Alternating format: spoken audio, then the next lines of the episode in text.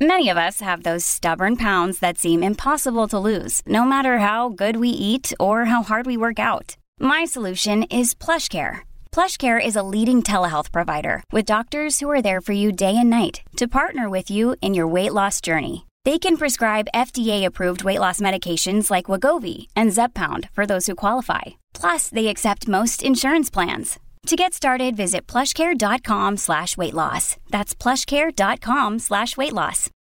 When you need mealtime inspiration, it's worth shopping Kroger, where you'll find over 30,000 mouthwatering choices that excite your inner foodie. And no matter what tasty choice you make, you'll enjoy our everyday low prices, plus extra ways to save, like digital coupons worth over $600 each week. You can also save up to $1 off per gallon at the pump with fuel points. More savings and more inspiring flavors make shopping Kroger worth it every time. Kroger, fresh for everyone. Fuel restrictions apply.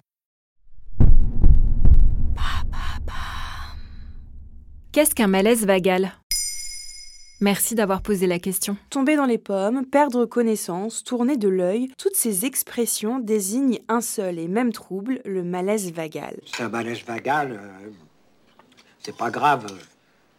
C'est des soucis. Le terme renvoie aux nerfs vagues qui traversent l'organisme du cerveau jusqu'à l'estomac. Il est chargé de ralentir l'activité cardiaque lorsque celle-ci s'accélère, mais s'il est trop sollicité, il amène moins de sang aux artères.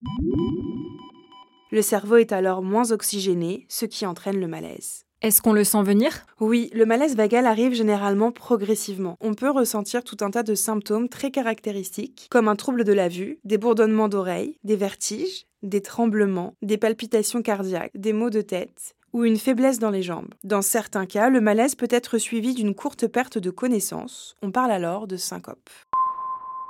Est-ce que c'est grave? Le malaise vagal peut paraître inquiétant, mais il est le plus souvent sans gravité. En dehors des risques liés à la chute, il est généralement bénin et ne nécessite pas de traitement médical. Comme l'indique l'assurance maladie sur son site internet, le malaise est souvent précédé de signes annonciateurs comme des nausées, un étourdissement, une faiblesse dans les jambes ou des troubles de la vision. Si tu présentes ces symptômes, il faut t'allonger ou t'asseoir immédiatement et respirer profondément.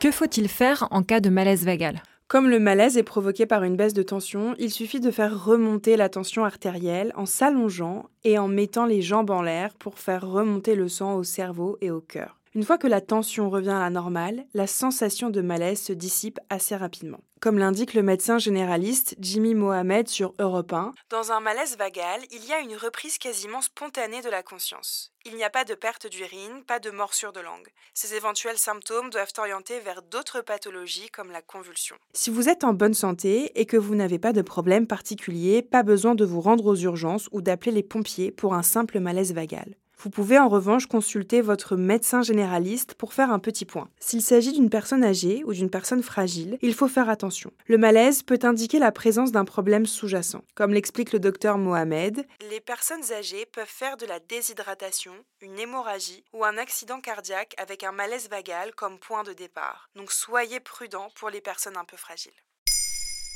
Maintenant, vous savez, un épisode écrit et réalisé par Olivia Villamy. Ce podcast est disponible sur toutes les plateformes audio. Et si cet épisode vous a plu, n'hésitez pas à laisser des commentaires ou des étoiles sur vos applis de podcast préférés.